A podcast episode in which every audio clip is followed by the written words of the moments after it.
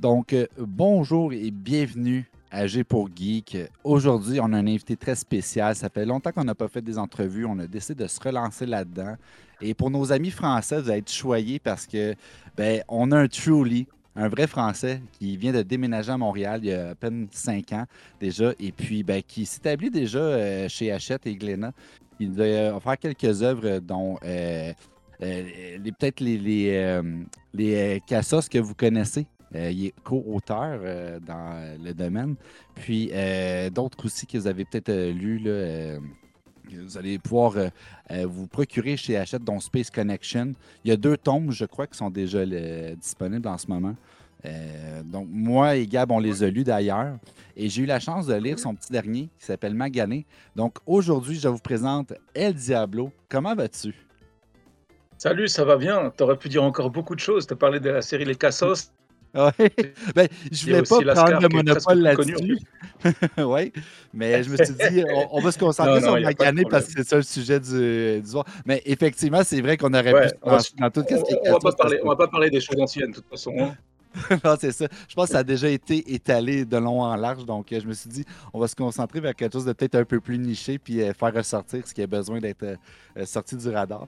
Donc, Ouais. Magané, euh, j'ai eu la, la- la chance de lire ce, ce beau tome qui, euh, en fait, va te euh, situer dans une zone d'inconfort. Ça le dit ici, m'a plongé dans la zone d'inconfort. Euh, J'aimerais tout d'abord savoir, OK, quand tu as écrit ce livre-là, quand tu as dessiné tout ça, est-ce que tu t'attendais un jour à te dire Bon, j'ai une, mésaventure qui m'est arrivée, qui est quand même assez incroyable, on, on va se le dire. là, c'est, moi, j'ai jamais vécu quelque chose comme ça. Toi, c'est assez spécial. Euh, mais est-ce que tu t'attendais à écrire une BD qui allait euh, relater justement cette espèce de mésaventure assez rocambolesque, ma foi? là? Bah, alors déjà, en fait, euh, on peut parler de la mésaventure en elle-même, comme ça. Ben oui, vas-y, tout à fait. Je voulais pas le spoiler mais tu comme ça dans, dans- Non, parce que finalement, ouais, bah, c'est que le début, mais euh, effectivement, tout est parti d'un, événement qui a duré à peu près 8 secondes dans ma vie. Euh, j'ai rencontré un, on va dire, un fou furieux devant chez moi, euh, qui m'a sauté dessus, et qui était beaucoup plus énervé que moi, qui m'a pris par surprise en plus, et j'ai rien vu venir, et qui m'a, en gros, j'ai une triple fracture de la mâchoire, comme ça, random, pour rien. Et euh, voilà. Et, euh, alors, je t'avouerais que déjà, je m'attendais pas du tout à ce qu'il m'arrive ça dans Montréal, que je considérais jusqu'à jusqu'à ce jour comme euh, une des villes les plus tranquilles du monde. finalement. Depuis, j'ai depuis, j'ai revu un petit peu mes critères. mais euh, non, non, c'est pas vrai en plus. C'est toujours une ville très tranquille, mais effectivement, comme partout dans le monde, il peut, il peut te tomber une tuile sur la tête, quoi. Ouais. Donc en fait, euh, effectivement, moi j'ai toujours eu cette habitude, et même dans l'ASCAR, même dans les BD euh, que je faisais avant, j'ai fait pas mal de, de autobio dans, ma jeunesse, me servir de mes, aventures pour euh, finalement euh, en faire quelque chose de marrant. Mon principe, c'est de toujours rester dans l'autodérision, puis d'arriver à rire de tout, même des, moments les plus sordides de la vie. Et en l'occurrence, alors on le voit pas, effectivement, on le voit pas tout de suite. Sur le coup, quand ça arrive, c'est plutôt juste quelque chose de très désagréable. Surtout que ça a duré quatre mois après Ben la oui. reconstruction, etc. Le post-opératoire, ça a été très long. Mais euh, très rapidement, quand même, il y a l'optimisme puis la créativité qui prennent le dessus et qui se disent Putain, mais ça ferait une belle histoire, ça, quand même, à raconter. oui. Ben, Et euh, c'est le cas d'à peu près toutes les. Excuse-moi, je parle beaucoup, hein, tu me coupes si. Non, non, non, non, ben non, vas-y, allez, Mais- vas-y. euh, on est là pour t'accueillir, puis euh, vas-y, fais-toi aller. Cool. Et euh, non, mais en fait, pour finir cette longue, euh, cette longue introduction, oui, en fait, c'est ça. Moi, dès, dès qu'il m'arrive quelque chose de pas cool dans la vie, très rapidement, je pense à ce que je peux en faire de cool. Voilà. En l'occurrence, euh, une BD. oui, ben, un B- une BD sur euh, une mâchoire fracturée, euh, c'est quand même assez intense. Je trouve ça, j'ai trouvé ça vraiment cocasse parce que, tu sais, de passer de, de trucs un peu plus vers le cosmos, justement, puis la BD un peu d'aventure des héros à euh, une mésaventure vraiment incroyable parce qu'on s'entend. Le quartier en plus dans lequel tu habitais à ce moment-là, moi j'ai déjà habité proche, puis oui, effectivement, c'est très rock'n'roll. Il y a des itinérants euh, qui sont en manque de beaucoup de substances, que ce soit de la nourriture Ouais. ou de la drogue, peu importe. C'est un quartier chaud. là. Euh, Je sais qu'il y en a qui sont pas, euh, qui sont pas très propres, disons. Fait que tu as été très malchanceux, euh, évidemment. Mais par rapport à cette aventure-là, qu'est-ce que tu retiens de notre système de santé? C'est un très bon point. Écoute, alors moi, je n'ai jamais eu à me plaindre du système de santé québécois. déjà, il y a un système de santé, tu vois. C'est un pays d'Amérique du Nord qui a un système de santé, contrairement à nos voisins du dessous aux USA qui, qui en sont dépourvus. Et euh, honnêtement, donc en plus j'ai pu le faire en long et en large, je te dirais que les attentes euh, aux urgences, effectivement, euh, sont un peu longues, hein, c'est pas une légende. mais on peut y faire de belles rencontres. et c'est ce qu'on voit. non, et à part ça, Honnêtement, moi j'ai été très très bien pris en charge. Tu vois, euh, euh, vraiment, j'ai pas eu de problème avec le système de santé. Euh, le, vrai problème que j'ai eu, c'est peut-être que je cicatrise assez mal, j'en sais rien, mais ça a été très long parce que c'était long, parce que parce que j'avais bah, une triple fracture, ça met longtemps à guérir. Et puis moi, je suis un grand mangeur en plus, donc c'était vraiment frustrant là. Et, et donc ça, ça, a été une vraie souffrance, mais parce que parce que c'est un temps à passer quoi.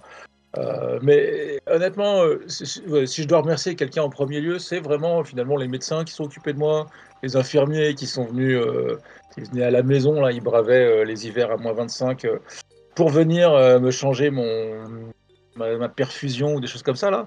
Mais donc tout ça, c'était plutôt le côté cool. Si ça m'était arrivé, je sais pas, moi en Serbie, au Burkina Faso.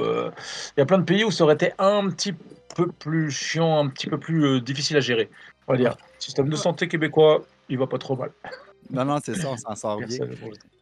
Mais c'est ça que je lisais, puis c'était vraiment incroyable parce que tu as eu des espèces de broches qui maintenaient ta mâchoire ensemble, qui, qui ne permettaient pas, en fait, d'ouvrir la bouche pour que ça se maintienne. Puis tu as dû, je pense, te faire nourrir par intraveineuse ou par paille. C'était vraiment incroyable. comment tu as trouvé ça, de, justement dire je déménage de la France parce que je trouve que c'est un peu trop intense pour moi. Je vais arriver à Montréal, c'est plus tranquille. Et là, ben écoute, tu éclater la gueule, puis genre, tu, manges à Alors, j'ai pas déménagé forcément parce que je trouvais ça trop intense. Moi, tout, tout m'allait, tout me va. Euh, j'ai déménagé parce que j'aimais ici. Après, c'est sûr que d'un coup, je me suis dit, waouh, c'est pas le pays où normalement tout est censé être super soft, cool et euh, plus relax, tu vois. Mais bon, en même temps, euh, en fait, le truc, c'est que je, j'avais peut-être tendance à l'époque à, baisser un peu trop ma garde, tu sais, en me disant bon, il va jamais, il va jamais rien se passer ici là. Et finalement, c'est pas vrai. Donc, je me suis, j'ai juste en fait, euh, j'ai juste relevé un petit peu mon, mon, niveau de vigilance, tu vois. Par exemple, maintenant, quand je croise un fou dans la rue qui crie ah que ça. Autrefois, je m'en foutais. Maintenant, je fais, je prends un petit mouvement de recul. Je fais, ok, toi là. ouais, peut-être traverser. Euh, ouais, je, reste un petit peu en mode, euh, ok. Ma décharge, j'ai fait beaucoup d'arts martiaux quand j'étais jeune, mais ça m'a pas beaucoup servi euh, dans ces moments précis. mais quand tu es pris par surprise, l'art martial, il était peut-être un peu trop loin. ouais, c'est un peu ça. J'étais un peu rouillé aussi. Mais ça m'a, ceci dit, les arts martiaux m'ont servi également parce que ça ne t'apprend pas que à te battre. D'ailleurs, c'est pas ce que ça t'apprend principalement. Ça t'apprend plutôt à endurer la douleur, notamment, euh, et par euh, même des exercices de respiration, etc., à, à, relaxer et à te sentir plus rapidement mieux, même dans, dans l'adversité. Oui, ben effectivement, parce que c'est pas juste pour se battre, les arts martiaux, on s'entend. Euh, on voit souvent dans les films d'ailleurs, ah, l'art martial, c'est surtout pour euh, se, chercher du focus, se concentrer, aller chercher un espèce d'état d'esprit, tout ça. Puis c'est vrai, je pense, à travers tout ça, parce que de base, c'est ça le, le, but des arts martiaux. Mais évidemment, c'est sûr que souvent, il y en a qui s'en servent euh, un peu de manière. Eh, c'est ce qu'on dit, les meilleurs combats, ce sont ceux qu'on n'a pas à mener. en l'occurrence, celui-là, je ne l'ai pas mené, je l'ai subi. non, non, c'est ça. Je pense que tu n'as pas eu le temps de réaliser grand-chose à la part de te ramasser au sel. non, mais j'ai appris beaucoup de choses sur moi-même, par contre. Beaucoup... En fait, finalement, le gros combat dans cette histoire-là, c'était un combat contre moi, autant contre le. Bah, parce que c'est sûr que, en plus, bon, bah, c'est tout est raconté dans le bouquin, mais je ne vais pas tout spoiler, mais en gros, à un moment donné, j'ai eu une infection de la mâchoire. Euh, il était question qu'on enlève un bout d'os euh, dans le tibia pour me le mettre là. Tous ces trucs où d'un coup tu te dis, waouh, quand même, on n'est pas grand chose dans la vie. Et euh, c'est bien en fait quand tu es, quand, es juste en bonne santé et que tout va bien. Oui, oui, tu, peux te compter chanceux après, euh, évidemment. Exactement. J'imagine que t'es pas arrivé autant de mésaventures dans toute ta vie. Ça doit être sûrement une des plus, euh, plus rock'n'roll. Mais euh, est-ce que tu as l'intention de peut-être continuer sur cette espèce de, tranche-là, de justement raconter des, anecdotes de ta vie qui, euh, qui sont arrivées, pas nécessairement des mauvaises choses comme justement peut-être l'altercation avec la personne un peu enragée, mais d'autres choses qui te sont arrivées que tu as le goût de mettre justement en BD. Y a-t-il d'autres projets qui s'en viennent pour toi? Ouais, bah, en fait, j'ai eu une longue vie très remplie, qui n'est pas finie d'ailleurs, heureusement. Euh, mais euh, et euh, dans, au cours de cette existence, comme j'ai pas mal traîné un peu aussi dans le milieu du cinéma, de la télévision, du showbiz, ce genre de choses, j'ai rencontré beaucoup de, de, de têtes connues et j'ai plein d'anecdotes, mais des anecdotes marrantes de mes rencontres avec des gens connus. Tu vois, je sais pas, un jour, je me suis engueulé à l'aéroport avec Michel Sardou. Ah oui? Ouais, ouais, ouais. Euh, et, plein d'autres trucs comme ça. Euh, et, bref, j'ai en fait, je dois avoir une trentaine d'histoires assez marrantes à raconter comme ça. Et je suis en train d'essayer d'en faire, un, d'en faire un futur album. Là. Je cherche un éditeur là-dessus. Mais c'est. Voilà. Et, c'est effectivement dans la continuité de raconter un petit peu des choses qui me sont arrivées de façon marrante avec autodérision. Bah euh, c'est bien. Mais c'est sûr qu'après, je fais pas que ça, parce que comme tu l'as dit, tu vois, Space Connection, ou euh, bah, j'ai fait pas mal de choses euh, ces derniers temps. J'ai beaucoup d'albums qui sont en cours de, de, fabrication, que je dessine pas là, que j'ai juste écrit, qui sont plus de la fiction. Euh, Ouais, ben, aussi y a plusieurs collaborations aussi que tu as fait. Là. quand tu travailles ah, sur BD Monkey Business, Un homme de goût, euh, Rua Viva, c'est toutes des belles œuvres, honnêtement. Ouais, ouais, etc. Et il y en a beaucoup d'autres, en fait, qui sont en cours de fabrication avec d'autres auteurs encore. Je travaille avec euh, bah ouais, Mathieu Tonon, euh, euh, Romain Baudy, Gillian Deroche, qui sont des, des, dessinateurs extrêmement talentueux, plus talentueux que moi, je pense, et avec lesquels on est en train de travailler sur plusieurs, plusieurs albums. Pierre Ferrero aussi, là, j'ai au moins 4 ou 5, je vais en oublier un, c'est sûr. Mais j'ai au moins 4 ou 5 dessinateurs qui travaillent avec moi actuellement sur des projets là, qui vont sortir dans le courant de 2024-2025. Puis ça, c'est vraiment plus de, c'est de la fiction. Et là, je suis en, tant que scénariste. Euh, et après, c'est vrai que quand, quand je raconte du, vécu, j'aime bien utiliser mon trait à moi, parce qu'en plus, j'ai un, j'ai un trait qui est assez, euh, finalement, euh, plus dessin de presse, tu vois. On attend un peu la caricature le comparé euh, aux autres euh, œuvres que tu Ouais, exactement, c'est ça. Je suis pas dans, je suis pas dans le graphisme, je suis vraiment dans l'efficacité de la narration. Euh, donc voilà, c'est et puis, je trouve que bon, c'est sûr que pour raconter mes propres histoires, je suis le mieux placé pour le faire. Et il m'est arrivé un tas de trucs marrants. ben, c'était déjà le cas il y a, depuis le début, parce qu'en fait, tu vois, la première BD que j'ai publiée, c'était Baston de regard qui a donné ensuite lieu au premier épisode de la série Lascar. Deux mecs dans le métro comme ça qui. Ah, ok, ok, qui font un combat de regard finalement, puis il y en a un qui perd. ça, c'est des choses qui me sont arrivées beaucoup euh, dans ma jeunesse. Des fois, j'en gagnais, des fois, j'en perdais. Mais tu vois, je me suis toujours servi de ces trucs-là parce que voilà. En plus, les gens se reconnaissent là-dedans. Fait qu'il y a un peu de toi à travers les différents sketchs qu'on peut, qu'on peut voir à travers Lascar et les Cassos. Clairement. Ah, ok. Beaucoup, en tout cas. Une petite dernière question pour toi pendant qu'on t'a encore avec nous. Bien sûr. J'ai cru comprendre que tu aimais un peu la bière. Que j'aimais? La bière. Ah oui, bien sûr. Est-ce que tu as un coup de cœur particulier? Euh, Un coup de cœur particulier pour la bière? Euh, Je dois dire que moi, en question consommation de bière, je suis assez volage. OK. Donc, on Ça veut dire que je à droite.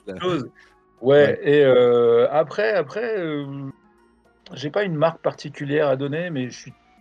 En fait, depuis que je suis sur Montréal, je suis beaucoup, beaucoup plus euh, IPA qu'avant. Euh, voilà. Et euh, pas mal bière blanche aussi. mais je suis prêt à faire plein d'autres expériences, il n'y a pas de problème. bon, ben écoute, on va finir là-dessus. Je vais te présenter une bière, puis ça sera dans ton prochain panier d'achat, OK? On fait ça ah, pas de problème. Avec plaisir. Donc, aujourd'hui, ce que je bois, c'est une collaboration entre Loctan et Pit Caribou. Euh, on présente tout le temps les microbrasseries québécoises. Euh, donc, euh, on est toujours quand même un peu fiers de nos bières ici. c'est une IPA de style brut. Donc, ce que ça veut dire, en fait, c'est qu'on va aller chercher le côté un peu sucré des levures sauvages. puis ça va donner quelque chose qui a une bulle un peu vers le champagne, justement. Et on check la belle robe. Ouh, ça a l'air joli, ça. Ben Ouais. c'est une belle bulle fine qui vient chatouiller le palais. C'est un côté sucré, mais de fruits. Donc, pas un côté sucré trop prononcé. Puis, euh, je pense que tu devrais l'aimer. Il y a une petite amertume, mais pas trop prononcée. On va chercher le côté un peu mangue ananas, mais sans être trop sucré. Euh, moi, c'est mon coup de cœur cette semaine. Pas mal. Et Je valide. Excellent. écoute, euh, je te remercie énormément, El Diablo. On peut se moi qui te remercie. Magané. Donc, euh, Voilà. plongée dans ma zone d'inconfort. Regardez, on va vous montrer un petit peu des images là, derrière. Ben ouais, voilà. Édition Glénat, facile à trouver de- chez tous les bons libraires, normalement. Oh, le Covid. Ouais. Et, j'ai euh, le petit dessin. oui, parce que je parle aussi de mon Covid euh, là-dedans, en fait. Oui, ben, c'est arrivé dans la. C'est pas juste ton séjour, c'est vraiment comme tous les dommages collatéraux qui entourent justement ton incident. Donc, euh, on en a parlé, mais vraiment en surface, il y a beaucoup plus euh, à découvrir dans le livre. Donc, euh, on vous le suggère fortement. Donc, merci encore une fois, Ouais. El Diablo. Merci énormément. C'est moi qui vous remercie. Puis, alors, euh, encore une fois, désolé pour la piètre qualité de l'image. C'est pas un filtre, c'est vraiment ma caméra qui est comme ça. Est-ce Parce ça que je suis un roi de la technologie. Beau quand même, hein, finalement. je souhaite une excellente soirée. Ben, À toi aussi, mon cher.